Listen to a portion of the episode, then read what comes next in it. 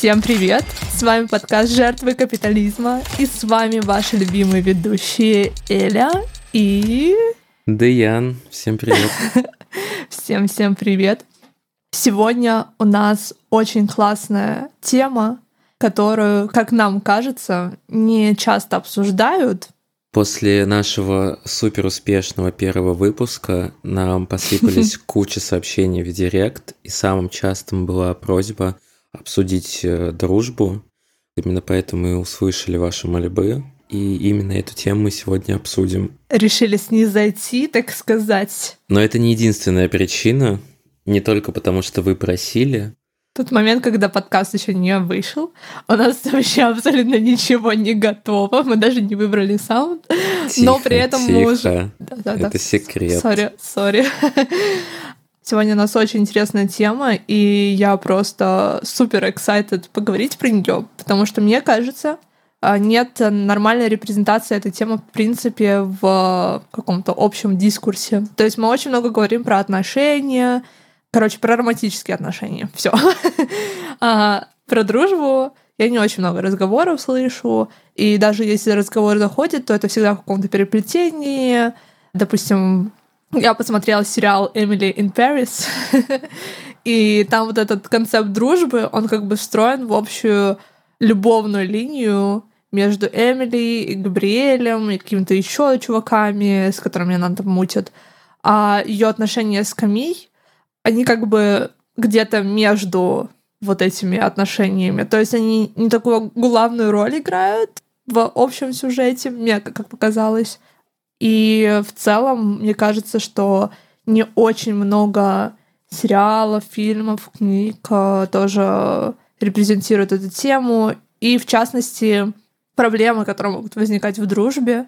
И не только проблемы, связанные с предательством из-за того, что кто-то с кем-то переспал, простите, но и другие моменты, когда отношения просто изжили себя, или когда у вас а, есть какая-то проблема, стычка по вашим взглядам, и вы это не можете решить, или когда люди недостаточно друг другу внимания уделяют, and so on, and so on.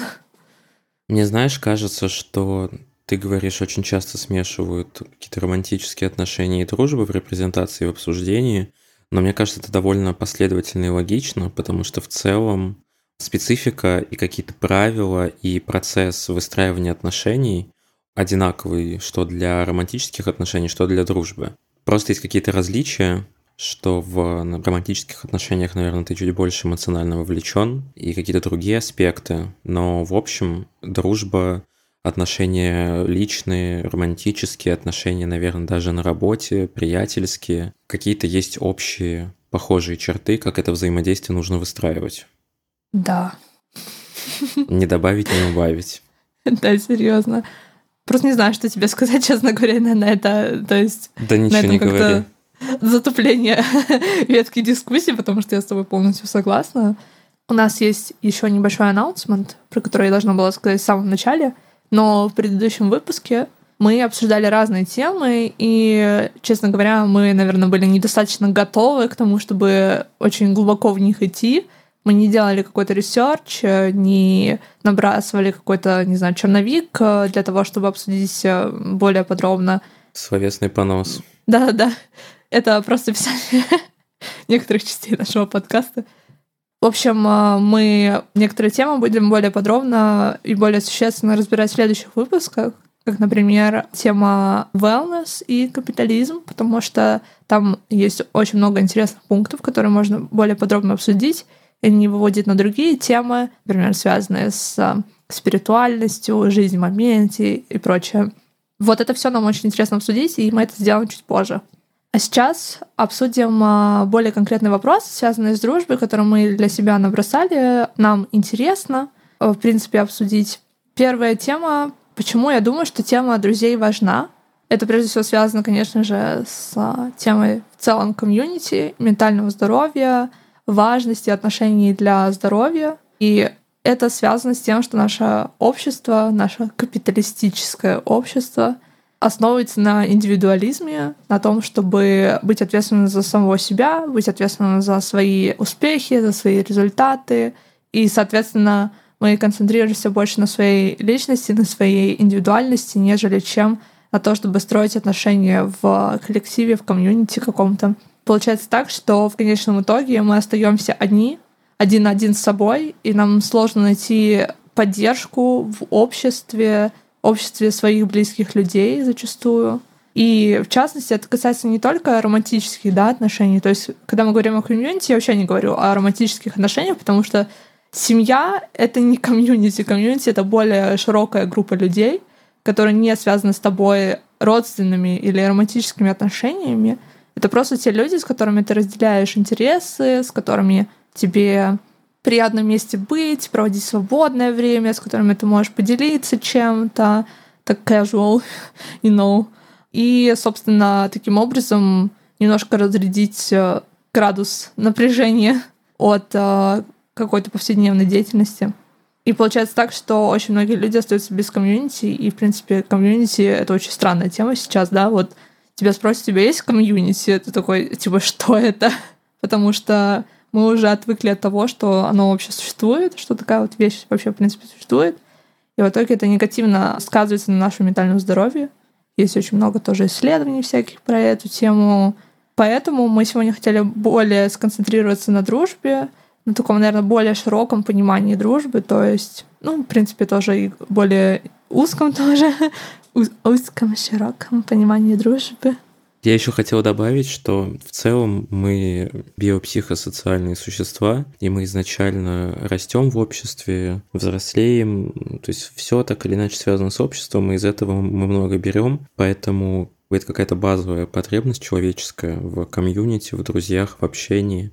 Плюс, несмотря на то, что когда ты взрослый, ты, по идее, должен закрывать какие-то свои хотелки сам, да, справляться, учиться справляться с эмоциями, там не перекладывать ответственность за какие-то вещи, но все равно при этом ты не можешь закрыть все свои потребности самостоятельно, и тебе нужны как бы люди вокруг, не только семья, не только романтические отношения, для того, чтобы тебе какую-то эту ношу условно разделять. Поэтому друзья классно, друзья важно, заводите, заводите. Мы любим друзей. Да. Я еще хотела добавить по поводу репрезентации этой темы. Недавно я прочитала книжку, точнее книжку комикс, французский комикс «Comme ça que je disparais» означает «это как я исчезну». Меня на самом деле он сподвиг на то, чтобы обсудить эту тему, потому что этот комикс о девушке, которая болеет депрессией из-за определенных причин очень долго уже, и у нее она в такой очень тяжелой стадии, ей очень сложно формировать какие-то внешние контакты с миром, ходить на вечеринки к друзьям, вообще, в принципе, встречаться с друзьями, поддерживать с ними отношения. Она постоянно, типа, канцелит все планы. Сегодня Международный день депрессии. Выхода. Ёп, красота. Выход из депрессии. Международный день. Поэтому все, кто в депрессии находится сейчас, срочно оттуда выходим. В счастье, в равновесие и в гармонию. Там показывают, как э, ее отношения с друзьями развиваются, по мере того, как утяжеляется ее депрессия, и люди начинают от нее просто уходить, они не понимают, что с ней происходит, и ей от этого становится еще хуже. И в конце я за спойлер, потому что я не думаю, что очень многие прочитают этот комикс, потому что он, скорее всего, только на французском. В конце приезжает ее друг, который с ней очень-очень в близких отношениях. Вот он э, там привозит ее в какой-то домик, а загородный домик, они там обсуждают эту тему, она плачет очень сильно, ей становится, короче, лучше после этого всего, и так этот комик заканчивается, и мне кажется, что это типа очень классно, когда рядом с тобой все-таки остаются какие-то люди, которые могут тебя поддержать даже в такой очень-очень тяжелой ситуации, потому что когда человек в депрессии, я прекрасно представляю, насколько сложно с ним общаться и поддерживать отношения. И вот эти вот темы сподвигли нас, в принципе, сейчас на то, чтобы их более подробно обсудить, всякие вот эти аспекты дружбы. Стоит ли отпусти, отпускать дружбу, если она тебе становится уже сложной в плане поддержания отношений из-за каких-то определенных причин, допустим, ментальное здоровье твоего друга ухудшается, и, соответственно, с ним общаться очень тяжело. Или нужно, не знаю, себя перебороть или что-то такое сделать. Вот все вот эти вопросы было бы интересно нам обсудить. И первый наш вопрос, который мы зададим друг другу, это как обстоят дела социальной жизни вообще у тебя, Диан? Эм, чего нет, того нет. Наверное, с моей социальной жизнью не так хорошо, как хотелось бы. Просадка в этой сфере есть, и у меня на это есть тысячи причин. Основная, наверное, это все-таки удаленный формат работы и много работы. То есть, когда ты работаешь из дома, в компьютере, не особо часто куда-то выходишь, то то взаимодействие с друзьями, которое есть, оно чаще всего онлайн. Если офлайн, то это довольно редко. Плюс у меня я не из тех людей, который может много активно знакомиться, общаться, вовлекать новых людей в свою жизнь, поэтому у меня очень часто друзья из детства. Есть друзья, с которыми я знаком с садика, с трех лет, а так дальше из лицея и из универа. Из каких-то новинок в моей коллекции друзей это, наверное, только ты. Вот все остальные такие старые, потрепанные, потертые. Вот, кстати, вопрос. А, ты различаешь людей, которые вот пришли в твою жизнь в более поздние твои годы, и людей, которые с тобой с детства? То есть есть ли какая-то разница в ваших отношениях? Слушай, наверное, нет какое-то глобального деления, что кто-то лучше, кто-то хуже, кто-то ближе, кто-то дальше нету. Потому что бывают люди, которых ты знаешь немного, и они становятся тебе очень близки. А бывают, ну не прям друзья, а знакомые, которых ты знаешь много лет, но все равно у вас не такая близость, поэтому все очень индивидуально. Нет, нет, все-таки не делю. Но, конечно, если ударяться в ностальгию, то те люди, с которыми тебя связывает очень много лет, там, наверное, просто процесс отслеживания того, как вы изменились, как трансформировалась ваша дружба, вот этот процесс очень интересен. Потому что когда ты с какими-то новыми людьми, даже очень близок, ты, наверное, не так сильно уверен, что будет с вами после того, как вы поменяетесь, и после того, как вы пройдете какие-то этапы трансформации вашей дружбы. У меня есть такое деление, и оно тоже сказывается в определенной мере на отношениях, то есть то, как я отношусь к этим людям, но только в том плане, что если происходит какая-то проблема, то я более снисходительно отношусь к друзьям детства, нежели чем к друзьям, которые появились не так давно. И если есть какая-то токсичность, скажем так, то я пытаюсь как-то все равно поддерживать отношения с друзьями детства, потому что то, что ты сказал сейчас, что мы так долго вместе, мы прослеживаем вот эту трансформацию друг друга, и это все так ценно, вот видеть это изменение друг в друге, и все равно, не, несмотря ни на что, оставаться друг с другом. Вот это очень на самом деле ценно, и хочется это как-то поддерживать, но мы чуть позже перейдем к этой теме. Но у меня вот есть такая градация небольшая, но она не связана с тем, что да, эти люди лучше или хуже. Это просто потому, что отношения гораздо более долгие, и кажется, что чем дольше они как бы выживают контексте современного общества, тем более ценные они, наверное. Не добавить, не убавить. Так, Элечка, ну теперь твоя очередь отвечать на вопрос, как у тебя социальной жизнью, много ли у тебя хороших друзей? Ой, ну сейм, что у тебя, чего нет, того нет. Ладно, на самом деле, если серьезно, то социальная жизнь, конечно же, есть в какой-то степени, но здесь, в Германии, она не такая, как она была в Москве. В Москве у меня гораздо больше друзей и знакомых, нежели чем здесь. Но еще есть такой момент, что у меня поменялись взгляды на дружбу, на общение с другими людьми. Для меня это на самом деле сейчас такая проблемная ситуация. То есть я, как ты говорил в прошлом выпуске, по отношению к вот этой проблеме концентрации, я не знаю, как к этому относиться, честно говоря. С одной стороны, я понимаю, что если я хочу чтобы у меня складывались какие-то очень глубокие дружеские отношения, надежные, скажем так, то мне нужно в это вкладываться. Мне нужно выходить на связь с людьми, мне нужно поддерживать общение с ними, спрашивать, как дела, хочешь встретиться и так далее и тому подобное. Но у меня настолько не хватает на это ресурса. То есть я внутри себя спрашиваю, хочу ли я это делать. И у меня всегда ответ внутри нет, я не хочу этим заниматься я не хочу выходить на связь, я хочу, чтобы люди писали мне, чтобы они сами мне предлагали что-то, и тогда я соглашаюсь обычно в 90% случаях. Жиза. Да, и это очень сложно, потому что, мне кажется, все люди так думают, и в итоге никто ни с кем не встречается, не выстраивает отношений, не поддерживает их. Э, в общем, все это очень сложно. И плюс у меня есть еще одна проблема. Это то, что мне часто бывает очень скучно с людьми.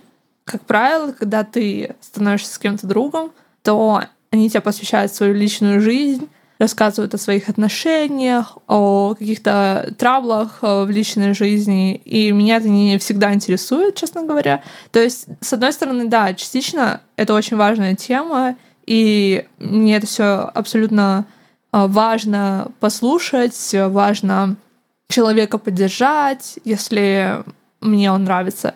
Но, с другой стороны, я не готова постоянно слушать э, какие-то рассказы про one-night стенды, каких-то там парней, девушек, э, как они себя плохо ведут или как они себя хорошо ведут. То есть все вот эти, вот, знаешь, э, Gossip Girl, XOXO. Мне это вообще абсолютно не интересно, меня это очень сильно утомляет.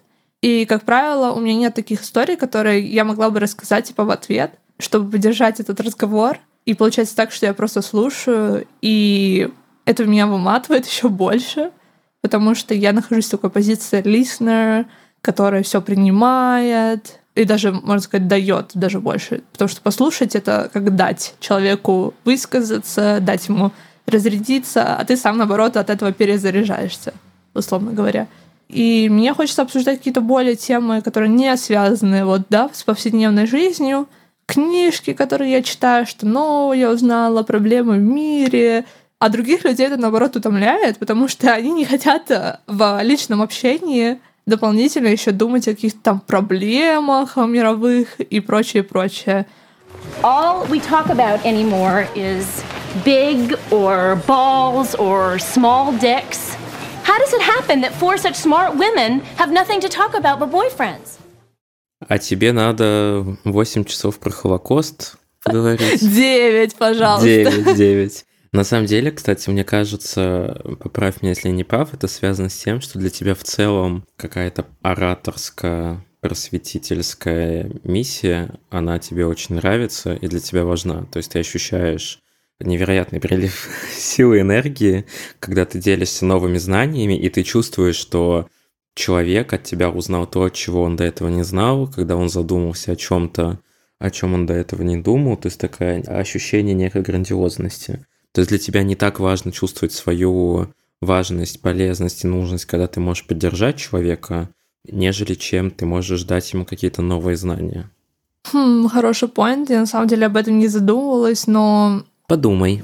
Подумаю, подумаю. Кажется, что это не только заключается в том, что я хочу повлиять на человека, изменить его взгляды. Возможно, если мы поговорим об этом то он ничего не применяет в своих э, взглядах, позициях. Вообще это не заставит его задумываться потом. И мне, честно говоря, все равно. Суть нашего подкаста это в том, чтобы да, рассказать наши идеи, поделиться ими, просто вот эту потребность эм, выразить. Но я не хочу влиять на людей, скажем так. Я не задумываюсь о том, кто-то поменяет свои взгляды, не поменяет. Мне кажется, Будет круто, если нас будут слушать наши сторонники, которые имеют такие же просто взгляды, которые не будут с нами спорить. Ну ладно, это все, конечно, шутки, потому что у нас супер inclusive подкаст. Мы принимаем всех людей со всеми мнениями. Пожалуйста, слушайте наш подкаст дальше. Если возвращаться про мою ситуацию, я, например, наоборот, очень долгое время для меня идеальный формат взаимодействия с друзьями, людьми был, что я слушаю, и выслушиваю какие-то все жизненные проблемы, даю советы. Вот я так чувствовал свою полезность и нужность, именно помогая такой домашний, ручной, дружеский психолог. И я вот последнее, наверное, время стараюсь этого не делать, потому что, ну, это какая-то очень большая трата себя, какая-то неблагодарная. Ну и просто концепция того, что ты стараешься найти себе друзей, чтобы им помогать их поддерживать ради того, чтобы чувствовать, что ты кому-то нужен. В целом мне эта концепция, короче, не очень нравится. Я стараюсь от нее отходить, и, кстати, становится сложно. Но если для примера раньше, я помню, мы что-то сидели перед тем, как пойти в стрелку, в ПГ, где-то в парке баловались напитками, и там была какая-то компания людей, которая тоже пила, и мы как-то познакомились, поздоровались, там кто-то праздновал день рождения, И в итоге одна девочка мне присела на уши, причем ей было, ну, наверное, 20 плюс. И она мне там что-то рассказывала про своего ребенка, про то, как она его отдала в детдом, потом забрала про своего мужа, алкоголика, который ее бил. Страшная история, там, соболезную, сочувствую. Но просто это настолько вне темы, да, как бы тусовка, все радуются, что-то день рождения, готовятся пойти в клуб. А я ее впервые в жизни вижу. Но я вас настолько вовлекся как бы во все, во весь ее спич, настолько переживал за нее, там что-то давал советы и так далее, и так далее. Ну, то есть это настолько странно. Вот зачем мне это надо? Чисто рыбы. Да, поэтому, ну вот мне это больше не нравится, я так больше не хочу. И я тоже стараюсь вот оценивать свои силы, насколько у меня вообще есть возможность. И еще тоже, знаешь, на самом деле все одно и то же.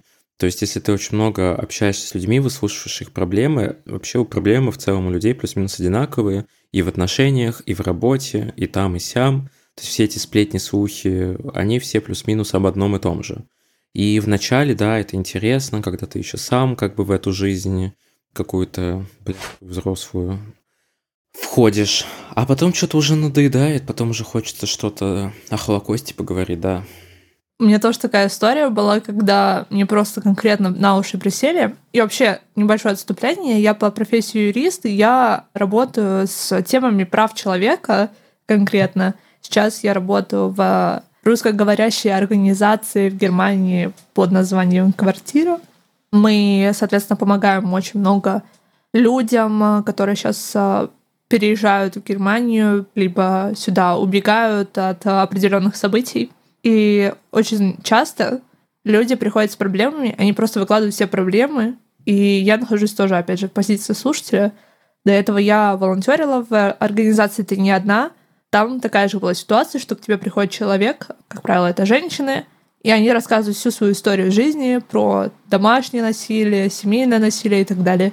И ты просто слушаешь, точнее, выслушиваешь, а иногда тебе конкретно садятся на уши и рассказывают абсолютно нерелевантные вещи. Я как бы юрист, а не психолог, поэтому не могу помочь со всеми проблемами. Поэтому дополнительный фактор, почему меня настолько это выматывает, когда такое происходит в моей личной жизни, потому что я это делаю по работе. По работе понятно, я буду слушать, я буду типа, ага, ага, я буду, возможно, пропускать это, какую-то там часть информации, вылавливать то, что мне нужно для того, чтобы помочь человеку по юридической части. Но когда это происходит в моей личной жизни, я не могу фильтровать так, потому что я здесь не помощник.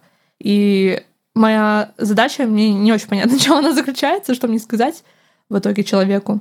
Возвращаясь обратно к истории, что у меня была очень похожая история, но я на нее не так отреагировала, как ты.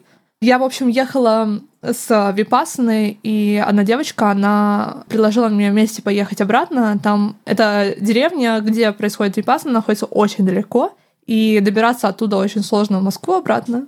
И она уже была несколько раз на Випасне, поэтому она знала, как это делается, и я, в общем, решила с ней поехать. В общем, мы поехали, и пока мы ехали в поезде, это два часа, она все два часа просто рассказывала про всю свою жизнь просто такие подробности, которые Трэш. ты рассказываешь какому-то, знаешь, левому человеку там про наркотики, про секс, не знаю, какие-то такие вот вещи. Благо, я тогда ехала с Випасной, я была максимально на дзене. И я просто сидела такая, да, пожалуйста, рассказывай, мне все равно. Я была на самом деле тогда рада, что она просто рассказывала себе, что мне не нужно было рассказывать себе, потому что я не готова доверять людям а, такие подробности своей жизни при первой же возможности. То есть со мной такое случается, не знаю, иногда бывает через несколько лет отношений с э, друзьями. Не готова рассказывать свои истории про секс и наркотики? У меня Скорпион, на самом деле, в многих плейсментах натальной карты, он скрытный. Скрытный и держит все в тайне. Но действительно так, потому что, во-первых, у меня нет таких э, супер страшных э, историй. Я хорошая девочка и всегда ей была отличница чтобы вы понимали. А второй момент то, что я некоторыми историями, я считаю, не стоит делиться, потому что это какие-то супер личные вещи и зачастую травматичные вещи, и как бы все это снова поднимать, скрывать, я не очень понимаю этого смысла. Иногда, зачастую. То есть я те вещи, которые меня травмировали когда-то там в прошлом, я оставляю их там, и предпочитаю просто к ним не возвращаться никогда. Тем более их обсуждать э, с человеком, которого я не знаю. Хм, интересно. Проанализировал уже меня, да, сейчас разложь да. меня на по психологии просто, по фактам. И зачастую бывает так, что когда я делюсь с человеком какими-то такими подробностями, occasionally, так скажем, то у меня потом после этого тяжелое чувство, как будто бы я поделилась чем-то, чем мне не стоило бы делиться, и как будто бы человек знает ту часть меня, которую я не хотела, чтобы человек знал. Причем это не какая-то там, да, супер страшная история. Это просто может быть то, что я считаю для себя очень личным и очень глубоким и очень э, травмирующим, не знаю. В общем, мне бывает не всегда вот мне комфортно. You don't trust anyone because you've been sold out so much yeah. in your life. Obviously. Right. That's sad. I know. Yeah. But I'm so happy that it's fine. Out of curiosity, are you in therapy? No. If uh, you don't trust anyone, I definitely don't trust a therapist. Really, really. И это я понимаю, что одна из причин, почему у меня могут быть какие-то проблемы в формировании новых дружеских связей, потому что зачастую люди от дружбы ожидают этого. А я как бы себя такая нет-нет-нет э, стопорю и не готова раскрываться, и люди это, наверное, тоже чувствуют, и тоже в ответ не готовы делиться какими-то такими штуками. У меня, кстати, наоборот, я вполне такая открытая книга, мне очень легко ну, конечно, не первым встречным девочкам в маршрутке, но мне нужно очень мало времени, чтобы спокойно говорить о всех личных и публичных вещах. Не знаю, может, потому что я рыба, нет? Ты думаешь так? Потому что мне кажется наоборот, что ты вот здесь есть определенная грань. Если мы говорим о том, что просто поговорить, там, не знаю, о теме наркотиков, секса, каких-то там, не знаю, постыдных вещей, то здесь я тоже могу спокойно об этом говорить. И ты помнишь, наверное, наша вот первая такую... Нет, вторая встреча наша. Ты такой, а это типа, ну, мы можем типа поговорить о сексе или что-то такое. Я не, я не помню, что ты сказал, но Про типа это тебе, тебе норм говорить об этих темах, потому что это вот эта наша шутка с тобой про уздечку. Хочешь рассказать ее? Не знаю. Блин, это такая смешная шутка. А, ну давай, давай. Ну, в общем, мы говорим с Даяном. Даян мне рассказывает о том, что он сделал операцию по обрезанию уздечки. Но здесь ничего такого нет, мне кажется, просто анатомическая подробность жизни Даяна. Просто пока Эля рассказывает про свой на кого она училась, где она работала, куда она ездила на Випассану и так далее. Про меня первое, что вы узнаете, что я делал обрезание недавно. Два года назад. Я такая, о, я тоже хотела обрезать уздечку.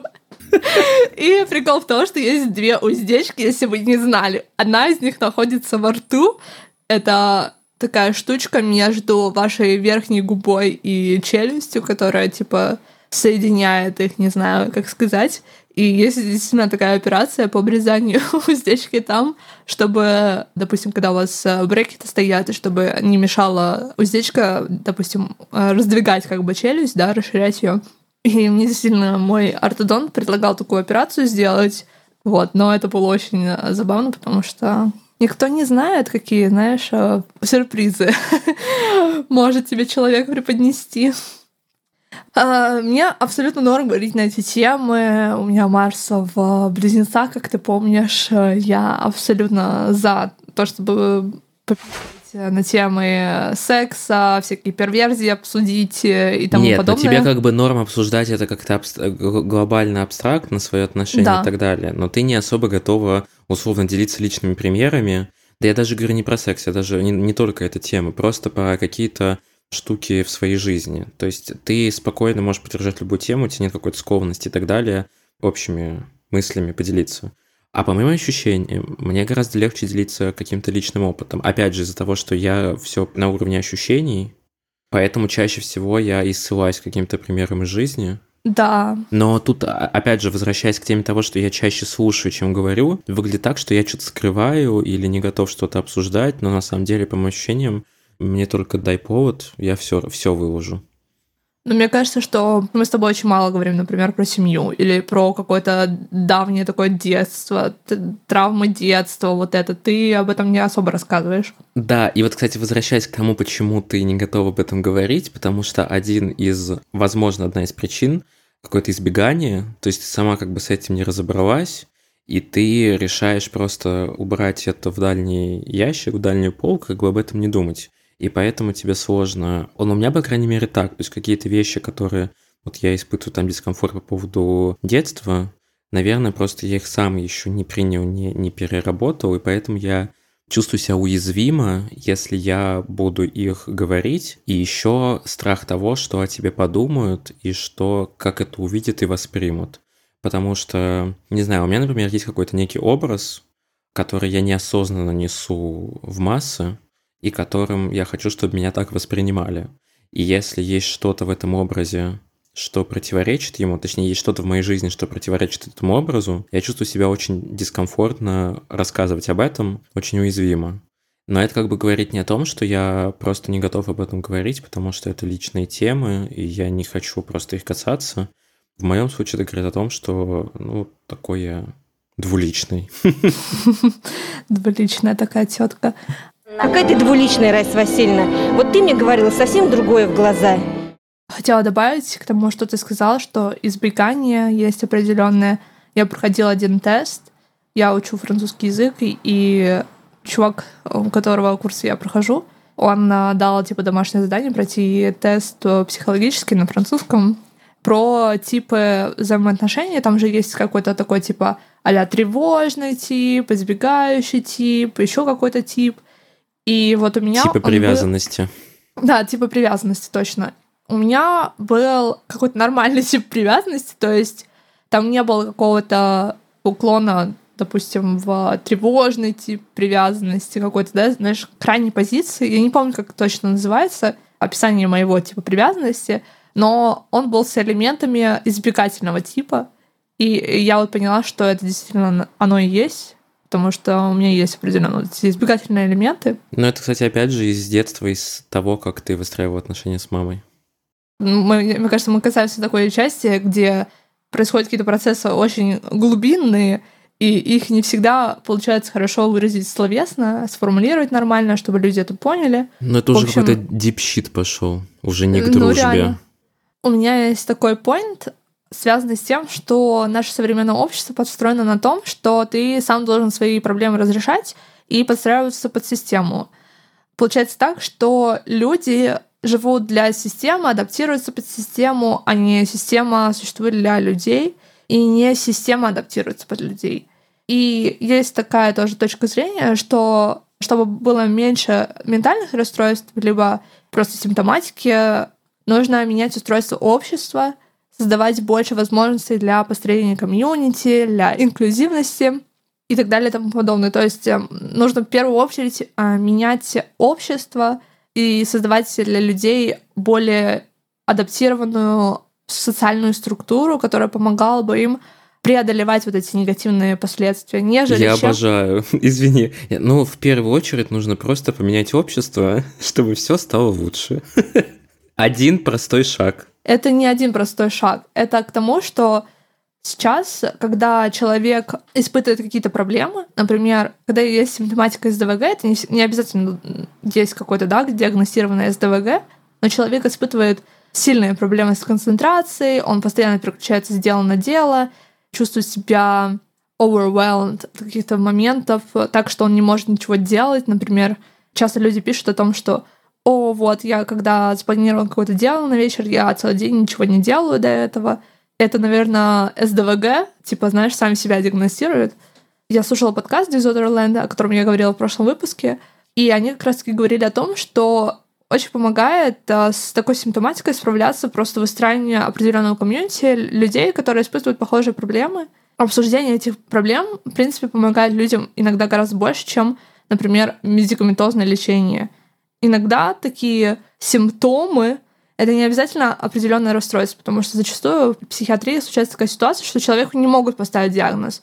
То есть его симптомы не подходят ни под один диагноз. И ставят такие диагнозы а не специфическое расстройство личности. Я не знаю, как это по-русски переводится. В общем, непонятно, что это такое, но мы типа что-то поставили, какой-то диагноз, чтобы прописать таблетки, потому что в Америке там для того, чтобы получить таблетки и заплатить за них не миллион долларов, а тебе нужно чтобы у тебя был какой-то диагноз, и тогда он направляется в страховую, и ты можешь на этой основе по рецепту получить медикаменты.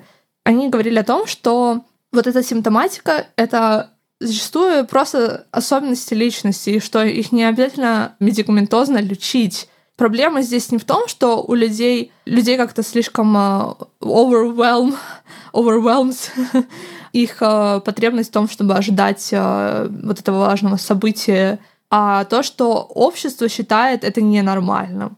Нормально — это работать 40 часов в неделю, два дня отдыхать, и ты должен быть как часы, как робот, не ломаться, не испытывать никаких э, проблем с твоей продуктивностью. Если ты испытываешь проблемы, значит, у тебя есть какая-то проблема психическая, тебе нужно идти к психиатру, пить таблетки. То есть проблема-то не в том, что с тобой что-то не так, а то, что в обществе что-то не так, то, что мы живем по какому-то супер э, жесткому ритму, который не подходит всем людям, абсолютно всем людям. Может быть, кому-то он подходит. Но зачастую очень многим людям он не подходит, особенно если мы говорим, да, о циклах, о гормонах, тоже у многих женщин отличается очень сильно цикл от э, мужского по вот этим биологическим терминам. То есть э, мои гормоны, они имеют э, свои циклы, и общество не построено под людей, которые имеют такие циклы. Когда, допустим, несколько дней в неделю я просто не могу встать с кровати и делать какие-то суперпродуктивные дела не потому, что со мной что-то не так, а потому что это мой организм, мое здоровье. Здесь определенно есть какая-то структурная социальная проблема. Она определенно непростая и не решается в один шаг.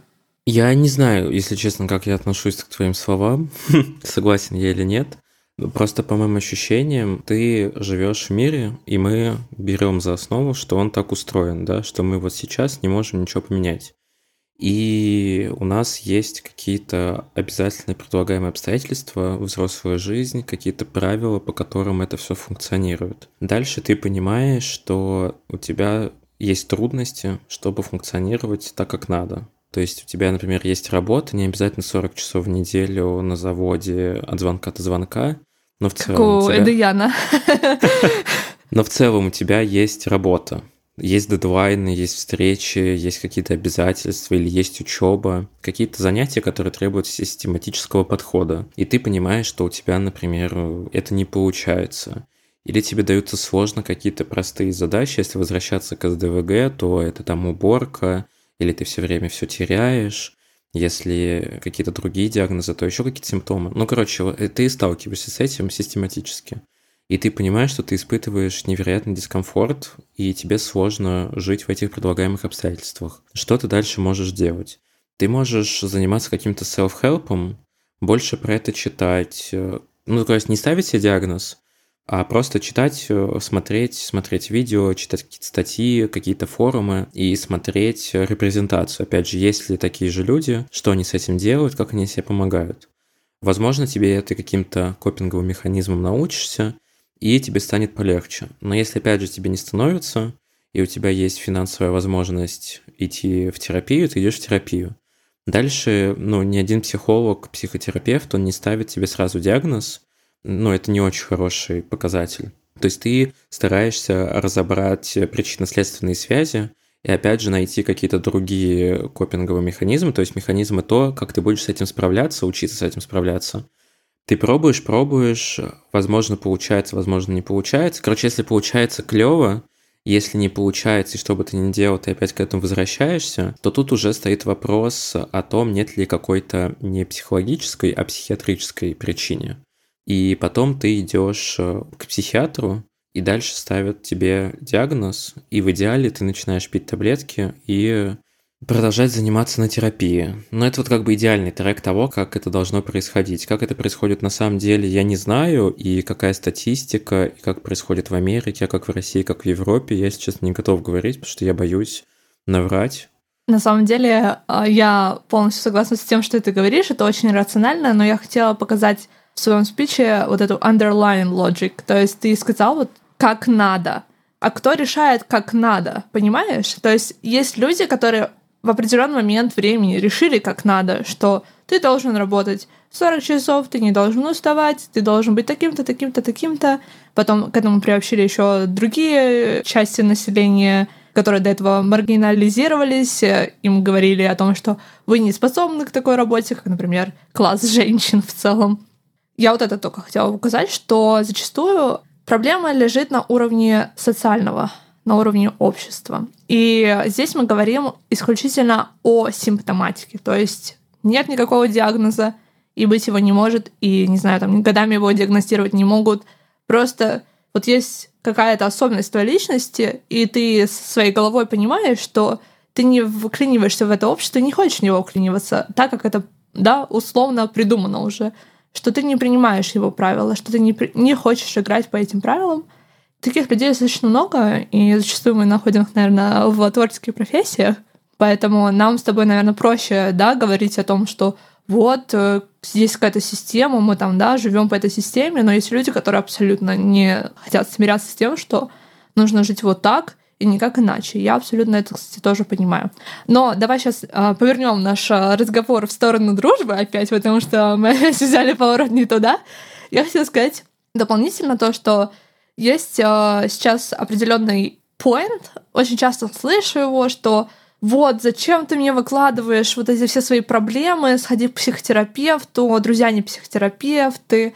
И с другой стороны, люди говорят, что вот, эти люди ходят к психотерапевтам годами, у них что, друзей нет, это вообще работа друзей, они должны слушать, и вся эта психотерапия — это полный трэш, кринж и так далее.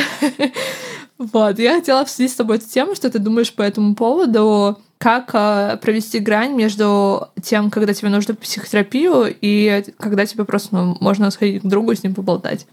Ну, я считаю, что никому, ну, то есть никому не нужно в терапию, если он не видит в этом потребности. То есть вот это тоже идея, то, что всем нужно к психологу. Опять же, вот эта идеология капиталистическая, она продает нам идею, что мы все, во-первых, что мы все уникальные, особенные, да, что мы как бы одни такие на Земле, и нам нужно становиться еще лучше, и нам нужно становиться лучшей версией себя, и для этого нам нужно там работать, что-то покупать, ходить к психологам и так далее, и так далее. И в связи с этим возникает как раз-таки вот этот гэп между тем, какой идеальный человек должен быть, и какой ты на самом деле, и ты испытываешь некую фрустрацию, что ты не можешь проснуться в 5 утра, пойти на йогу, потом вернуться в душ, приготовить себе завтрак, потом стоя на дорожке поработать, потом еще встретиться с друзьями, и ты ищешь способы, как мне стать идеальным. Потому что я же уникальный, я особенный, я должен быть э, лучше всех или должен стремиться к этому идеалу. Сбился, но если возвращаться дружба, терапия, ну, просто надо понимать, что друзья не обязаны быть психологами. Короче, есть разные какие-то виды дружбы. Точнее, друзья могут закрывать разные потребности. Есть друзья, которые закрывают тебе потребности в активном времяпрепровождении, с ними интересно путешествовать, гулять, тусоваться. Есть друзья, вы очень близки духовно, и эти друзья для того, чтобы с ними делиться переживаниями, поддерживать друг друга. Есть еще какие-то другие виды взаимодействия. Но тоже нужно понимать, что друзья — это всегда какой-то равнозначный обмен в идеале. То есть если ты ждешь, что человек будет тебя поддерживать и помогать тебе, то и ты тоже ну, не знаю, должен помогать и поддерживать его, чтобы это не было как-то вот. дисбаланса. Period. Да. Потому что тогда будет возникать ситуация, что либо тобой пользуются, либо ты пользуешься. Но чем классно терапия, что ты не должен поддерживать психолога, ты не должен выслушать его истории, проблемы. Просто иногда, например, у тебя не может быть ресурсов поддерживать человека, но при этом ты хочешь поддержки. И тогда обращаться к друзьям, мне кажется, ну не совсем как-то честно по отношению к ним. То есть ждать, что они будут тебя все время поддерживать, а ты такой, нет, я не могу. То есть, понятно, какие-то жизненные ситуации, депрессии, переживания, иногда может какой-то дисбаланс быть в каких-то периодах, но в целом, если это систематически, что ты ноешь и ждешь поддержки, но при этом ничего не даешь человеку, это не окей. Но если у тебя есть эта потребность, иди к психологу. Там тебя выслушают, ты будешь один говорить. Мне кажется, вот какое-то такое разделение я вижу. Да, это очень-очень хорошо сказано, мне абсолютно нечего добавить. Мне кажется, что ты просто идеально ответил на этот вопрос, потому что я тоже так же это вижу. Иногда бывало у меня в моих личных да, отношениях, историях, явно человеку очень плохо. Даже если ты пытаешься помочь ему как-то успокоить и так далее, ты видишь, что ты никак не можешь это прекратить, остановить, а он как бы идет к тебе и идет к тебе, понимаешь? В такой момент я вот реально думаю каждый раз, ну, каждый раз, как будто бы это происходит так часто. Нет, это уже не происходит, наверное, вообще. Но я думала тогда о том, что, блин, тебе бы пойти бы к психотерапевту, потому что, ну, серьезно, это абсолютно невозможно слушать. Вот я хотела спросить, как бы ты сказал бы человеку вот такую вот фразу, которую я сейчас очень грубо сказала, тебе бы нужно бы пойти к психотерапевту, если бы ты вот столкнулся с такой ситуацией, что ты видишь, что человек э, приходит к тебе и не готов тебе что-то давать, то есть у вас складываются, опять же, неравнозначные отношения за счет того, что ты слушаешь постоянно человека, а он только высказывает, высказывает, на тебя все сваливает, ты это вот, да, переживаешь, свои ресурсы тратишь. Как бы ты сказал бы человеку, что ты не можешь больше воспринимать? На самом деле, вот когда складывается ситуация, что человек очень много делит своими переживаниями, очень хочет много от тебя поддержки, и ты как сопереживающий, там, любящий, и ты волнуешься за человека, и ты хочешь максимально ему помочь, и ты постоянно вовлекаешься и поддерживаешь, в итоге ты делаешь ему только хуже, потому что он видит в тебе эту опору, эту поддержку, и вместо того, чтобы находить в себе силы и для себя являться какой-то опорой, он перекладывает ответственность на тебя. И в итоге ты, получается, спасатель, а он жертва. И вот эти дисфункциональные как бы взаимодействия, это дисфункциональные отношения, они так и продолжают развиваться, потому что ты это поддерживаешь. Поэтому на самом деле лучшей помощью как раз-таки будет не помогать в данном случае. Я бы, конечно, ни в каком виде не рекомендовал говорить, тебе надо к психологу, потому что, опять же, это все очень индивидуально. Ну, короче, мне кажется, это как-то не, не совсем... Наверное, если вы очень близки, то можно аккуратно, но я бы просто бы перестал бы давать много поддержки. То есть это как э, дать э, плавательный круг или, не знаю, дать удочку. То есть дать понять, что ты больше не будешь постоянно быть спасателем. И тогда у человека просто не будет выбора, он останется с этими переживаниями, проблемами, да, которые он уже мусолит несколько лет или, не знаю, десятки лет, и ничего сам с этим не делает, а только ждет как бы помощи, он поймет, что все, больше никто его не жалеет, больше никто ему не сочувствует, ему надо что-то с этим делать. И либо он берет себя сам в руки, а дальше ты можешь просто как-то аккуратно рекомендовать, что, может быть, тебе поможет терапия, может быть, тебе поможет что-то еще. Ну, как-то, наверное, так я это вижу. Да, очень интересно. Ты написал еще в нашем а, драфте, который вот мы используем для подготовки к подкасту, взрослая позиция в дружбе детская. Ты это как раз-таки имеешь в виду то, что брать ответственность за что? Можешь, пожалуйста, поподробнее просто рассказать о том, что ты имел в виду? Я, наверное, тут говорю про ожидание дружбы. Когда ты ожидаешь от человека, что он все для тебя сделает, что он пойдет на любые жертвы, что он жизнь отдаст ради тебя, то это какая-то детская позиция.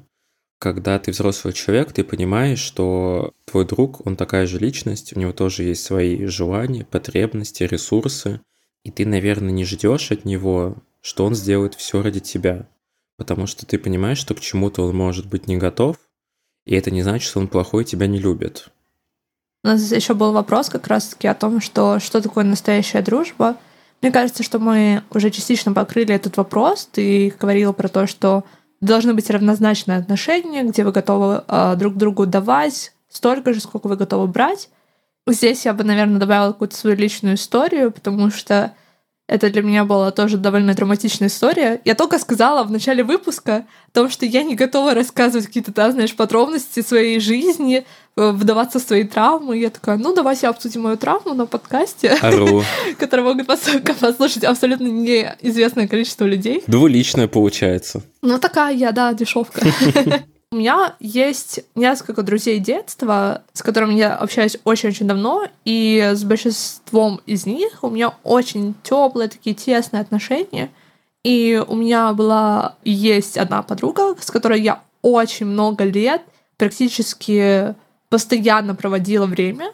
И это такой, знаешь, мой тип привязанности, то есть когда я с человеком начинаю общаться, когда я ему реально раскрываюсь, когда мы долго друг друга знаем, мне комфортно с ним вообще проводить все время и не диверсифицировать, знаешь, свой круг общения, а сосредотачиваться на одном человеке и вот с ним общаться постоянно и с ним вот делиться, потому что это как бы моя ком- зона комфорта. В детстве все мои дружбы были такого формата, а знаешь, лучшие подружки, е которые проводят постоянно время вместе. И у меня была подруга такого формата, мы постоянно проводили время вместе, мы учились вместе в школе, потом мы учились вместе в университете. Просто привет, если ты это слушаешь. Короче, ничего личного нет в этом э, рассказе, потому что я здесь буду описывать только сторону своих ощущений и не отношения да, к этому человеку. В общем, когда университет закончился, наши отношения очень сильно трансформировались, потому что начался совершенно другой этап э, жизни. Это абсолютно нормально. Отношения зачастую, особенно с людьми, с которыми ты очень-очень давно общаешься, трансформируются в какие-то другие формы, но здесь трансформация была очень сильно резкой произошло просто событие, которое чисто разделило нас. И разделило нас э, на то, что мы делились друг с другом всем, абсолютно. Э, с другой стороны, мы абсолютно больше не знаем, кто мы такие, чем э, мы живем, что у нас в голове происходит. И для меня эта ситуация была абсолютно сравнимая по уровню боли, наверное, с расставанием с твоим романтическим партнером. Хотя да, дружба обычно не рассматривается на таком же уровне, как романтические отношения, но для меня почему-то вот отношения глубокие, такие тесные, дружеские, по ценности своей стоят э, примерно наравне с моими партнерскими отношениями. Тогда мне было очень тяжело, конечно, переживать вот эту всю историю, потому что это еще совпало с тем, что закончился университет, надо было вот э, найти первую такую серьезную работу, и поиск первой серьезной работы, как правило, это очень стрессовая тема, особенно после университета, когда у тебя есть определенные ожидания, а потом ты сталкиваешься с реальным миром. И я оказалась, ко всему прочему, одна, по сути, потому что я всегда концентрировалась на одном человеке, и, как я сказала, не диверсифицировала свои отношения. То есть у меня было не так много друзей, которым я могла пойти и рассказать о своих переживаниях, потому что наши отношения были не на таком уровне, которым я чувствую себя комфортно поделиться такой историей. И мне кажется, что такие истории, в принципе, очень сильно недорепрезентированы. И почему репрезентация важна? Потому что в конечном итоге она тебе подсказывает, что делать в таких случаях. Репрезентация расставания очень много есть, и люди примерно понимают, э, как проживать это расставание. Конечно, не все проживают да, его легко и просто, из-за того, что есть очень много советов, книг и так далее. Но при этом все это довольно сложно все равно дается, когда вообще абсолютно ничего нет, абсолютно не к чему обратиться, нельзя не прочитать какую-то книжку, которая будет, да, отражать твои же чувства, твои эмоции, которые происходят. В общем, мне было очень тяжело, и мне кажется, это до сих пор на меня немножко влияет в таком общем плане, когда я выстраиваю какие-то новые отношения, возможно, я тоже как-то на подкорке держу вот этот момент, то, что расставание с человеком, с которым я очень-очень многим делюсь, будет для меня очень драматичным. Не проработала, не проработала. Не проработанная травма. Кстати, на самом деле в этом подкасте тоже небольшой такой дисклеймер. Я хочу делиться абсолютно всем, вот, что мне приходит в голову, и неважно, да, проработана эта травма или нет, Естественно, я не ожидаю никаких да, советов, что мне с этим делать и так далее. То есть терапевтичный момент лишь в том, что я могу просто типа делиться, а как бы что делать с этим дальше, я абсолютно решаю сама. У тебя были такие истории когда-нибудь, э, когда у тебя просто разваливались отношения, либо вы переставали общаться, или, не знаю, ваши отношения так сильно трансформировались, что это тебя тоже как-то травматизировало? Мне, если честно, кажется, что это какая-то очень распространенная история, когда вот в детском подростковом возрасте такой формат взаимодействия, что у тебя один человек, который для тебя закрывает все твои дружеские потребности, потому что, наверное, одна из причин среда, у тебя в каком-то таком возрасте вся жизнь накрутится вокруг школы или вокруг, ну, вокруг школы. И очень часто из-за этого у тебя вот есть один друг, с которым вы не разлей вода. А потом уже в более взрослом периоде, опять же, сам по себе жизнь диверсифицируется, потому что у тебя есть какие-то старые друзья, какие-то знакомые, у тебя есть работа, у тебя там есть хобби или что-то еще, и поэтому уже не получается такой ситуации внешней. Но, наверное, какие-то есть внутренние причины, но я, если честно, не шарю. У меня нет, у меня, наверное, такого похожего, прям такой же ситуации не было. У меня тоже было такое, что э, очень близкий друг подруга была, и есть. вот в лицее, потом в университете. У нас был просто какой-то небольшой кризис, когда мы отдалились, но потом мы опять воссоединились, и наши отношения трансформировались, то есть мы не общаемся 24 на 7, мы не видимся каждый день, мы не делимся всем ежедневно в переписках, но при этом мы все равно абсолютно близки. Короче, у нас получилось трансформировать отношения в какое-то русло нам подходящее. Но опять же, это потому что и у меня было это желание, и у нее было это желание. Но еще, кстати, я хотел быстренько ремарку к тому, что мы до этого обсуждали идеальные отношения дружеские, что это баланс, и они равнозначные. Я, кстати, не считаю так. в том плане, что это идеальная концепция, да, но если у вас какой-то дисбаланс в отношениях, и вам с этим окей, то есть человеку нравится делиться, а тебе нравится слушать и помогать, и это не приносит тебе какой-то дискомфорт и ему, то почему бы и нет? То есть главное, чтобы вам вдвоем было комфортно, а если это не идеально, ну и не идеально. Как ты думаешь, а в какой момент нужно задуматься о том, чтобы расстаться с другом. Мы знаем очень много сейчас о том, какие есть красные флаги в отношениях, когда ты замечаешь, что стоит как-то подвести черту, закончить отношения с этим человеком. Но опять же, мы абсолютно ничего не понимаем о дружеских отношениях, где есть какая-то черта, где мы должны задуматься о том, что нам с этим человеком вообще нехорошо, и стоит бы подумать о том, чтобы от него отдалиться, расстаться — и в целом, наверное, вопрос к тебе еще. Ты сказала то, что у тебя не было таких вот, да, болезненных трансформаций, но были ли у тебя моменты, когда тебе приходилось самому или человеку с другой стороны прекращать отношения из каких-то моментов, э, не знаю, токсичных моментов или что-то такое? Блин, было, это было абсолютно ужасно. Я просто из тех людей, которые я хочу всегда быть хорошим, я не хочу как бы открыто быть плохим. Поэтому я вот так вот открыто, прямо сказать человеку, что я хочу перестать общаться, или я хочу расстаться, или я не хочу что-то делать, у меня как бы вот страх показаться плохим. Поэтому в моей жизненной истории чаще всего, когда я хотел что-то сделать такое, в кавычках, плохое, я просто игнорировал. И это виновно, да, плохая, кто хороший. Вот, у меня была тогда такая ситуация, что мы тоже с э, друг детства, мы там долго общались, были близки, но потом просто я почувствовал, что мне больше не интересно с человеком, у нас мало общего, у нас разные какие-то идеалы, ценности и так далее. И вот я, к сожалению, вместо того, чтобы прямо об этом сказать, я просто стал максимально игнорировать, не отвечать на сообщения и так далее, и так далее. Так что опыт такой был очень некрасивый. Как почувствовать, как понять и какие ред флаги, что тебе нужно прекратить общение, дружбу с человеком, мне кажется, тут на уровне ощущений.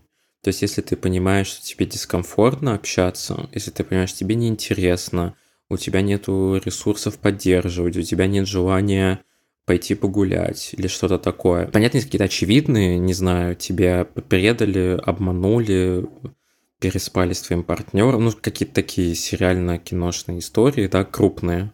Тут понятно. А если вроде ничего не случилось, то тут просто ну, на уровне ощущений. Если тебе дискомфортно, то стоит как бы посмотреть, в чем причина, и дальше какой-то какому-то внутреннему принятию, согласию прийти.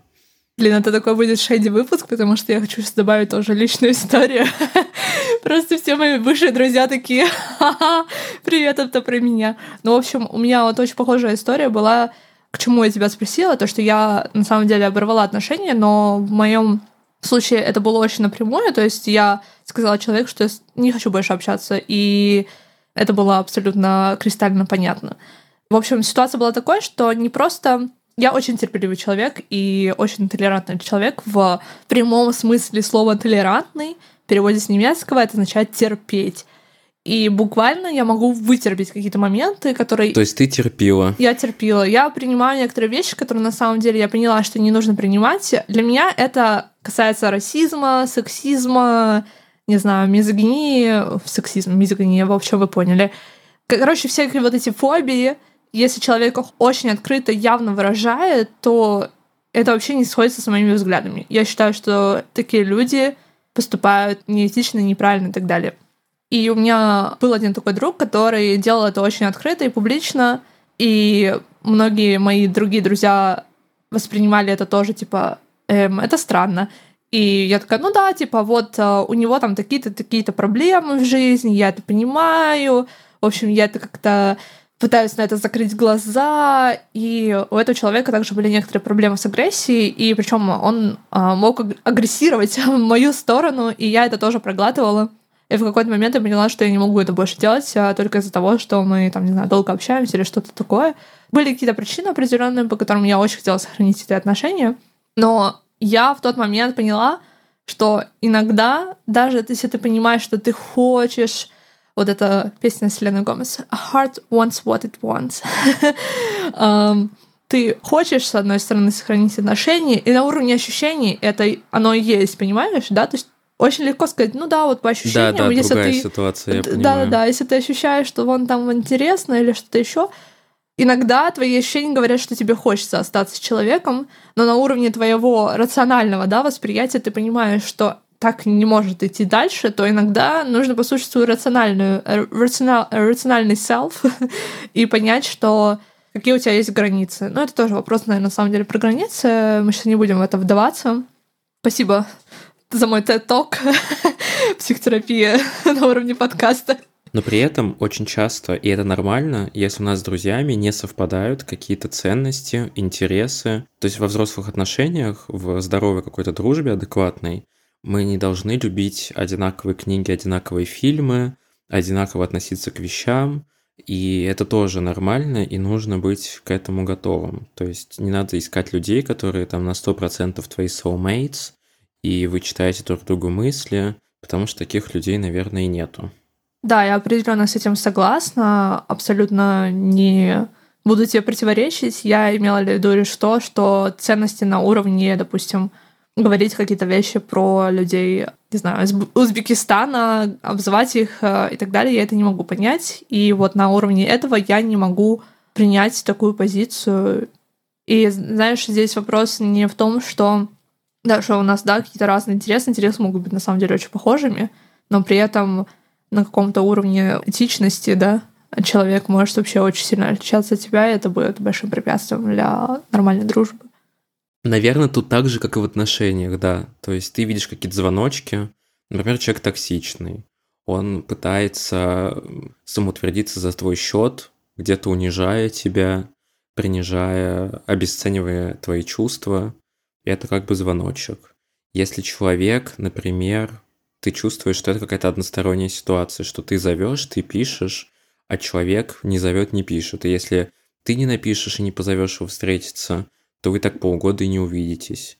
Наверное, это тоже звоночек, что человек, ну, по разным причинам, либо он не заинтересован в общении с тобой, либо у него в целом сейчас нет сил, и дальше ты для себя решаешь. Ты готов, например, выяснить причину и, например, помочь, если это связано с какими-то его проблемами. Или ты к этому не готов. Потому что я, кстати, еще считаю, что, например, а вот если у человека депрессия или депрессивный эпизод, и ты как друг, у тебя выбор, насколько ты готов вовлекаться в это, готов ты помогать или нет. Если ты примешь решение, что ты к этому не готов, то я не считаю, что ты какой-то плохой. То есть ты как бы оценил, взвесил и понял, что ты к этому не готов, ну, это нормально. Последняя, наверное, вещь, про которую я расскажу про расставание, тоже интересно, что, например, в сериалах, фильмах а, тоже про эту тему не особо много кто говорит.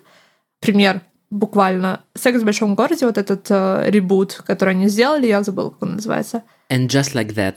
And just like that. Кэрри ссорится с Самантой, и про это абсолютно ничего никто не говорит. Типа, никто не описывает ее переживания за счет того, что она там пишет парочку смс-сообщений э, Саманте, она как бы что-то там отвечает, вроде как не отвечает, и как бы в конце они просто встречаются в Париже, Короче, мне кажется, что эту историю очень плохо обыграли со стороны того, что как-то описать э, влияние такого мощного расставания, как, блин, дружба, которая длилась десятки лет, им уже определенно там, да, больше 50 лет этим женщинам. Я думаю, что дружба длилась там примерно 20-30 лет, и мне кажется, это была абсолютно неадекватная репрезентация вот этого опыта, скажем так. Но есть, кстати, и хорошие репрезентации отношений дружеских. Например, а, сериал Girls, девочки по-русски.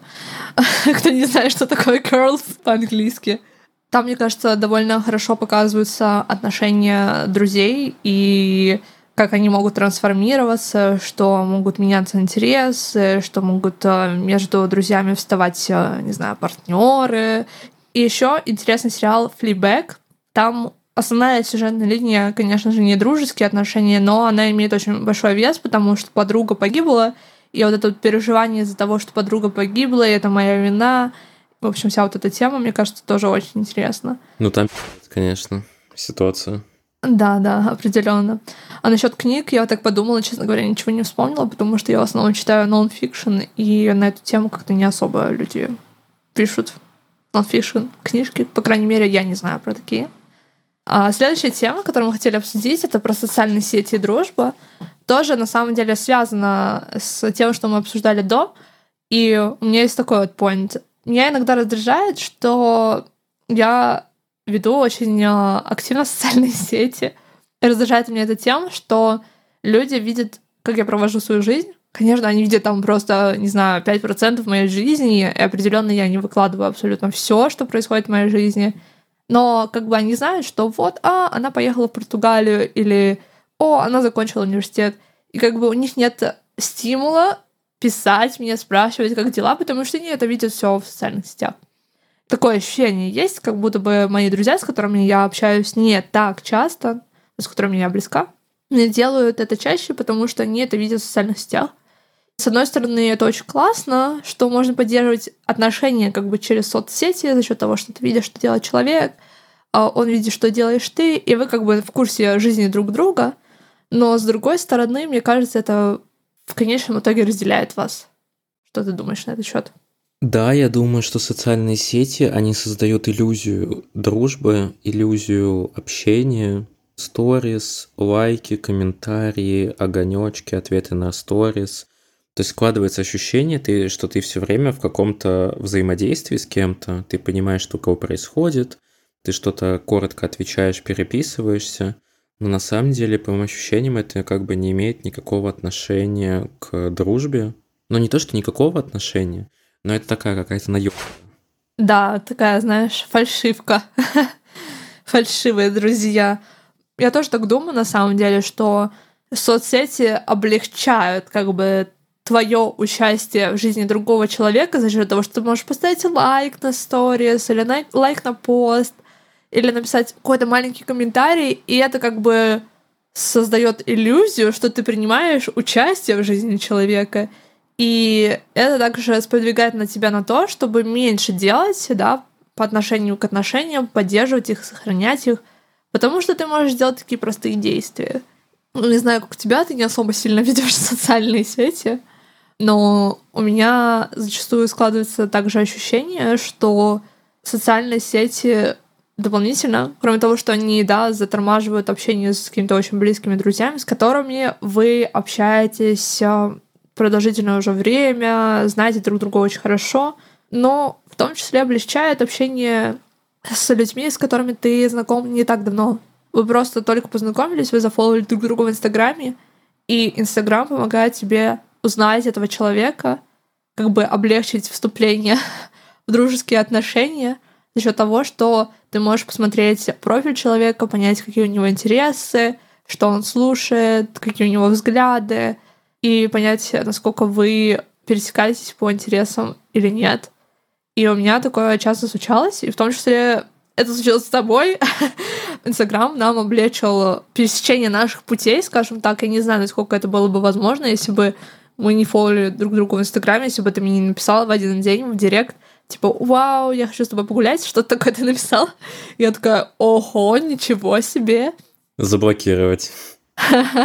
Нет, но мы же тогда реально встретились, это поначалу было очень неловко, Мгм. и мы как-то что-то говорили. Это было абсолютно не тот уровень, на котором мы сейчас с тобой общаемся. Но за счет того, что Ну, первое свидание. да, ты знал меня уже до этого, знал, что я могу быть интересной, ты как бы сделал первый шаг, и я поняла, что ты тоже мне интересен как человек. У нас э, упростились отношения за счет э, социальных сетей.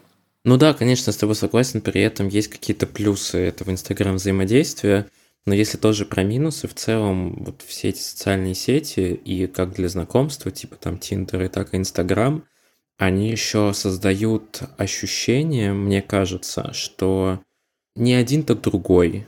Не получилось с этим, получится с другим. Ну, у меня же вот 150 тысяч подписок и подписчиков.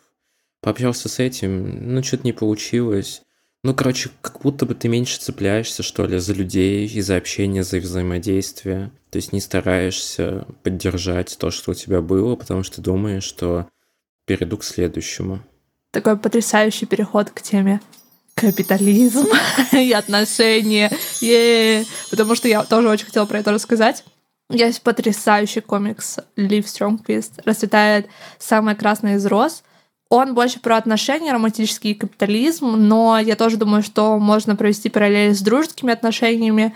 Она пишет там о том, что люди стали друг к другу относиться как к товарам на рынке, что если ты мне не подходишь, то я тебя могу выкинуть быстро из своей жизни и найти какого-то другого человека, который будет абсолютно такой же, как ты, или лучше тебя даже. И типа это а так просто благодаря соцсетям, где ты можешь э, видеть э, других людей, сразу их там отслеживать, э, с ними э, контакты заводить. И мне кажется, это очень такой весомый point, потому что Tinder, Bumble, все эти приложения для знакомств, их в том числе можно использовать для того, чтобы искать друзей. И я знаю пару таких людей, которые действительно ищут отношения дружеские через Tinder, например. Да, не романтические отношения, не one-night стенды, Не А- пытки. да-да-да, а именно друзей, э, с кем сходить куда-то на концерт, э, не знаю, в театр или что-то еще сделать. э, Это вполне реально делать, в том числе и через Тиндер. В принципе, про тему капитализма и отношений еще поинт, который я хотела сказать. Очень важно в наших отношениях именно э, возможность, способность делиться чем-то, не ожидая ничего в ответ. То есть мне кажется, что идеальные здоровые отношения, понятно, что это в какой-то суперидеальной вселенной параллельной происходит, и не всегда также в реальности получается делать, но они строятся на том, что ты готов чем-то делиться, при этом не ожидая ничего в ответ. И так получается, что иногда ты делишься, человек берет, ничего тебе не дает в ответ, потом он делится, ты берешь, ничего не даешь в ответ. Иногда вы делаете это параллельно, и каждый что-то берет, каждый что-то отдает. И в итоге вы ощущаете какой-то баланс и ощущаете, что у вас складываются забалансированные отношения, гармоничные. То есть никогда кто-то из тебя что-то высасывает, использует тебя и потом э, бросает тебя. А если тебе что-то нужно будет, э, будет какая-то такая история, что ты окажешься в плохой ситуации, что ты можешь прийти к этому человеку, и он тебе чем-то поможет. Или просто, знаешь, даже вот просто это ожидание, что да, я сейчас тебе сделаю, я вообще абсолютно ничего не прошу, но я предполагаю, что когда-то в будущем, если что-то вдруг случится, я надеюсь и верю в то, что ты мне поможешь. То есть вот этот компонент является как бы базисом дружбы на самом деле. База, основа. Ну, такие рыночные Это- отношения, это получается. база. Ну, рыночные, но с другой стороны, это не совсем рыночные отношения, потому что в этом есть определенная доля так называемого коммунизма, потому что ты даешь что-то, не ожидая все равно в ответ. Ты предполагаешь, что человек тебе тоже поможет, но ты только предполагаешь это, не, ты не знаешь, насколько это случится или нет. Ты просто ощущаешь, что человек тебе так относится, что он тебе, возможно, что-то даст, но, возможно, что-то не даст. И это так называемый повседневный коммунизм, как описывал Дэвид Крейбер в книге «Долг. Пять тысяч лет истории». И вот эта вот глава его про коммунизм, он пишет о том, что в нашей повседневной жизни на самом деле коммунизм уже есть, и то, что мы дарим подарки, не знаю, делаем что-то просто так, что люди находят в этом особый вид удовольствия, не ожидать ничего в ответ и просто делиться с людьми. И это есть на самом деле коммунизм. Не знаю, мне кажется, я не уверен, но мне кажется, это какая-то утопия. Мне все равно кажется, что ну, невозможно что-то давать, где-то подсознательно не ожидая, что тебе это что-то принесет. Так я это и говорю, что ты все равно подсознательно ожидаешь, а. что а, тебе да? это может что-то принести, но это не так, что ты даешь и тут же сразу получаешь. В этом вся и суть. Рыночные отношения — это когда ты даешь 100 э, долларов и получаешь за это какой-то товар. Это происходит моментально. Ты не ожидаешь, что когда-то в будущем за то, что ты дал человеку 100 долларов, он тебе даст, не знаю, тоже 100 долларов. Получается такая долгосрочная инвестиция. Я бы так не хотела описывать такие отношения, потому что это опять переводится в плоскость капитализма, все долгосрочная инвестиция и так далее и тому подобное. Сори. Потому что в конечном итоге ты не знаешь, насколько долго продлятся эти отношения. Вообще человек будет жить через какое-то время, когда тебе понадобится помощь, потому что, знаешь, всякое может произойти.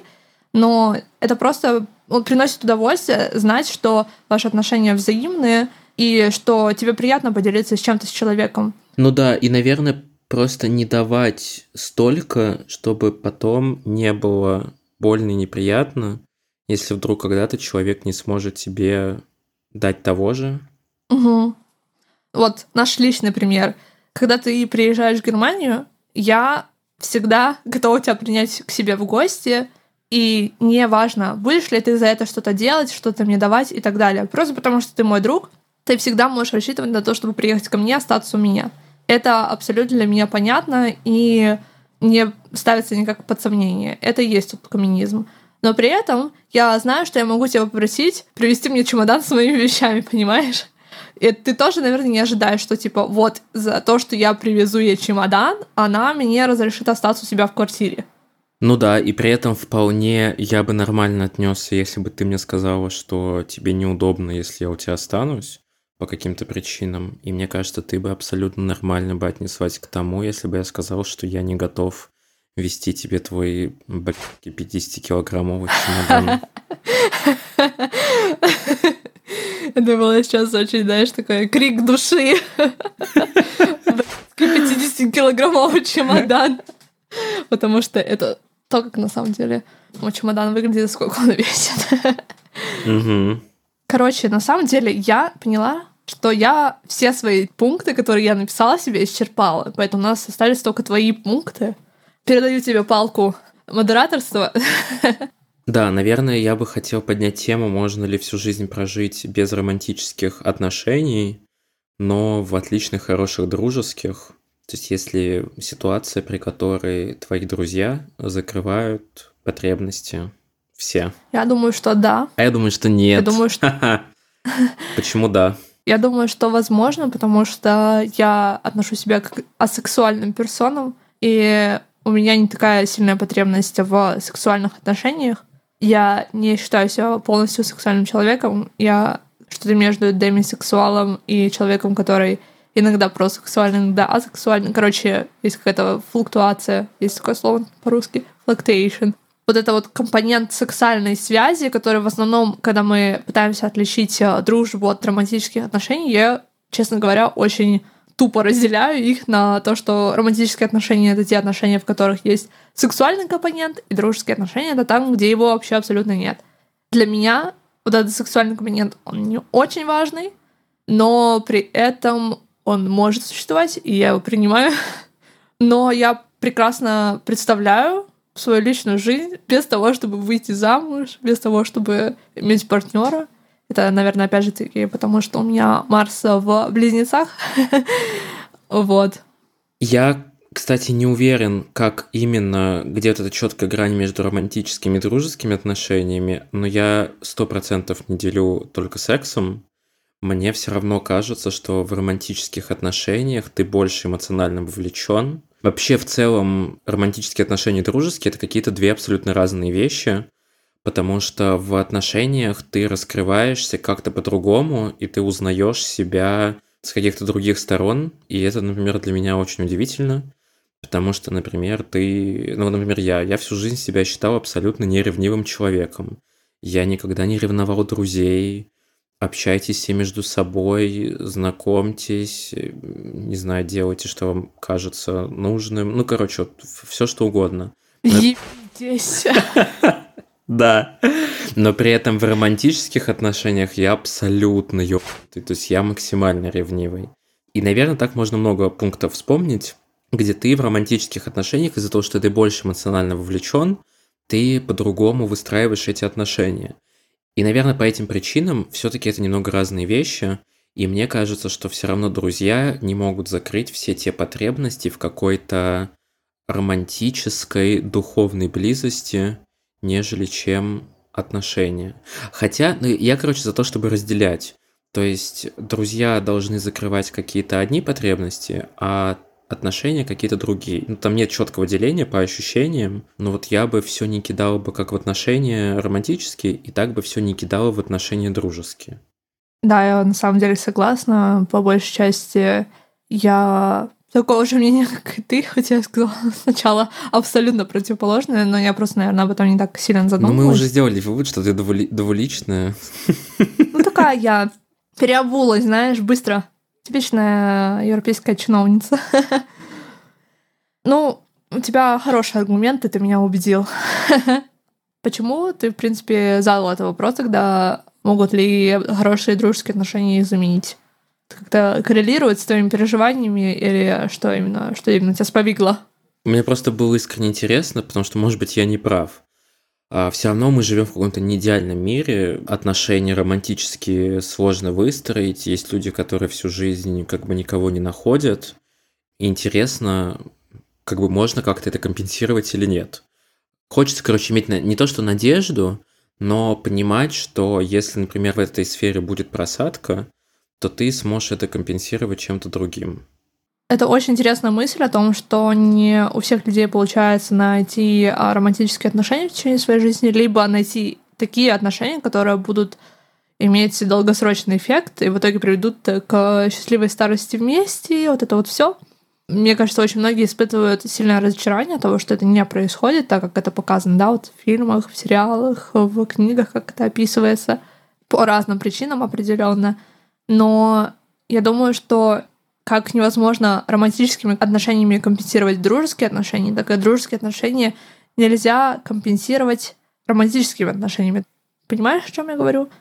Да, понимаю, но, кстати, тут э, вытекает какая-то другая тема уже про романтические отношения и про да. то, как нам их преподносят, и то, какие они на самом деле, и вообще в целом, как трансформируется там институт брака, какие новые формы отношений есть, какие-то гостевые браки, то, что сейчас э, серийная моногамия по большей части и так далее. Ну, в целом концепция, что ты встречаешь одного человека на всю жизнь, наверное, она... Короче, это не идеал, к которому нужно стремиться, и если это вам не подходит, то это нормально.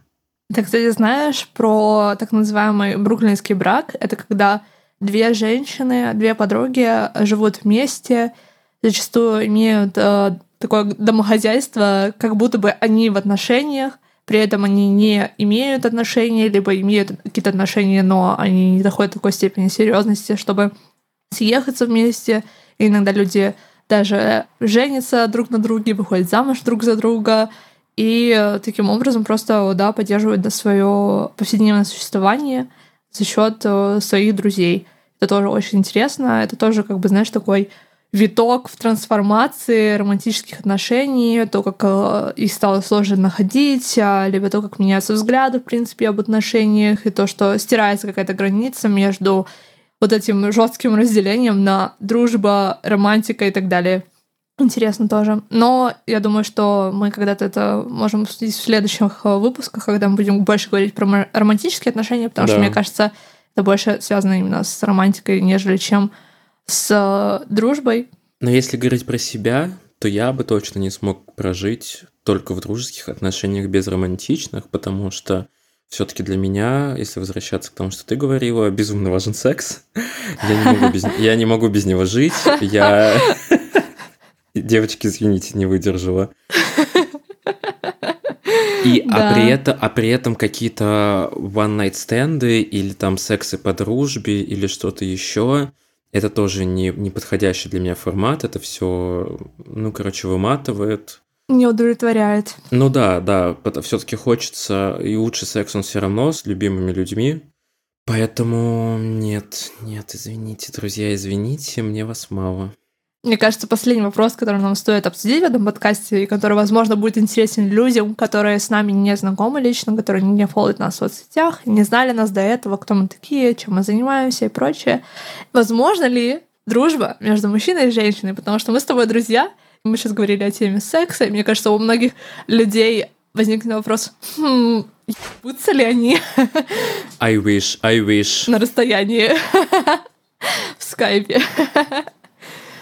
В общем, э, что ты думаешь по этому поводу? Возможно ли э, дружба между мужчиной и женщиной? Знаю, сколько у тебя есть подруг и друзей. что ты думаешь на этот счет? Блин, на самом деле я внес этот вопрос, хотя мне кажется, максимально какой-то атовизм. Да, да, да. И такой глупый уже в современном каком-то мире. Но нам все равно нужно, мне кажется, обсудить его. Да, да, наше мнение. Конечно, дружба между мужчиной и женщиной возможна. Я считаю, что какой-то sexual tension между друзьями тоже возможен. То есть, если человек кажется тебе привлекательным или даже что-то тебя немножко заводит, не знаю, ну, наверное, не знаю, что-то я запутался. Какой-то флирт, но без последствий, скажем так. Да, да. То есть э, дружба между мужчиной и женщиной возможна. Понятно, может быть какой-то sexual tension, но я не вижу в этом проблемы в дружеских отношениях. Мне нравится как бы такой какой-то флер легкий иногда в общении с тобой в том числе. Что-то пошутили, что-то так, знаешь, фоточку прислали, что-то повосхищались. Ньюц. Ну да. И такая фотка. Ну, такую фоточку прислали. Такие у нас нестандартные отношения. Ну, я, в общем, абсолютно согласна с тобой. Здесь абсолютно нечего добавить к тому, что да, возможно, но иногда бывает, что в общем, это зависит иногда еще от того, какая сексуальность у человека, тип сексуальности, какая у человека сексуальная конституция. Есть люди, у которых более высокая, сильная либидо, есть люди, у которых менее интенсивная либидо. Я отношу себя ко вторым, соответственно, поэтому для меня... Я отношу себя к первым. Для меня вопрос сексуальных отношений обычно не встает, когда я знаю, что это мой друг. То есть у меня вообще даже таких мыслей не возникает на самом деле, что у нас может это перерасти в романтические отношения. Но я думаю, что это не для всех так, что иногда у людей бывают сложности с тем, чтобы разделить такие отношения строго, пройти какую-то границу между ними, и что это всегда на каком-то, знаешь, на вот этой границе балансирует. Чаша весов может перевести в одну сторону, может быть в другую сторону, и иногда это может очень сильно на тебя влиять, потому что ты можешь влюбиться в человека и можешь испытывать еще более интенсивные к нему чувства, он может это не разделять, он может захотеть с тобой остаться только друзьями, и вот это вот все, это тоже. Опять же, мы переходим к теме романтических отношений, и это указывает на то, что нам нужно сворачиваться и завершать этот подкаст, и в следующий раз уже когда-нибудь поговорить про романтические отношения, когда мы будем к этому готовы, когда будет о чем рассказать. Да, да, я согласен. Я хотел только добавить по поводу того, что это, кстати, тоже к теме трансформации отношений, как э, дружеские отношения могут трансформироваться в какой-то момент в такую симпатию романтическую и потом опять вернуться в дружеские, что тоже, короче, трансформация может быть не только в дружеских отношениях э, в плане разных видов коммуникаций, но и вот такая чехарда между не то что прям полноценными романтическими отношениями, а между каким-то флером, понимаешь, да, о чем я? Да, я понимаю. Ну, обсудим, обсудим, обсосем еще эту тему.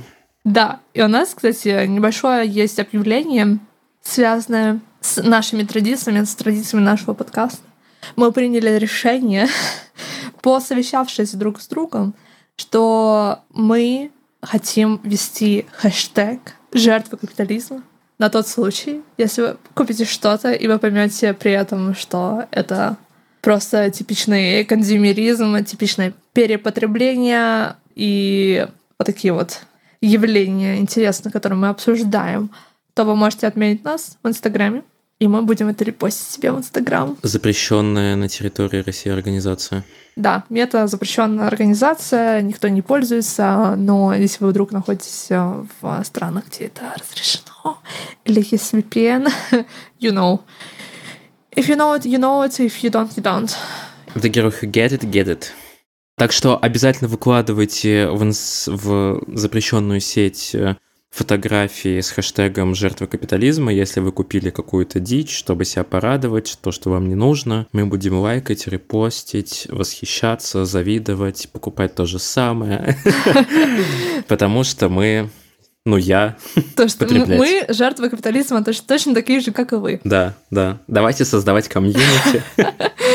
Да-да-да. И в нашем инстаграме мы будем также постить всякие тиктоки на тему потребительства, на тему консюмеризма, перепотребления. Мы также будем выкладывать всякие фоточки, всякие прикольчики, шуточки. Все максимально Голые на лайте. Фоточки. Нюц прислать вам директ по требованию. И я думаю, что даже Эля будет писать какие-то посты. Мне почему-то кажется, что тебе это будет интересно. Возможно, но не факт, потому что это как-то очень звучит тяжело. Ресурса нет. Скидываем деньги на карточку, чтобы появился ресурс на посты. Да-да-да. И в нашем описании нашего подкаста также есть все ссылки на наши соцсети, на наш Инстаграм, на наш, как он называется, Boosty. Бустер, по-моему.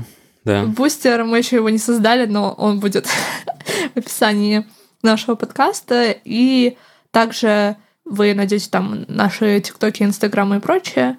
И я буду по возможности также писать те книги, которые я упоминаю в подкасте, где их найти, где купить. Возможно, нигде купить просто название. В общем, заглядывайте туда, все там можно найти будет. Все, всех э, обняли, подняли, поцеловали. Пока-пока. Всем пока.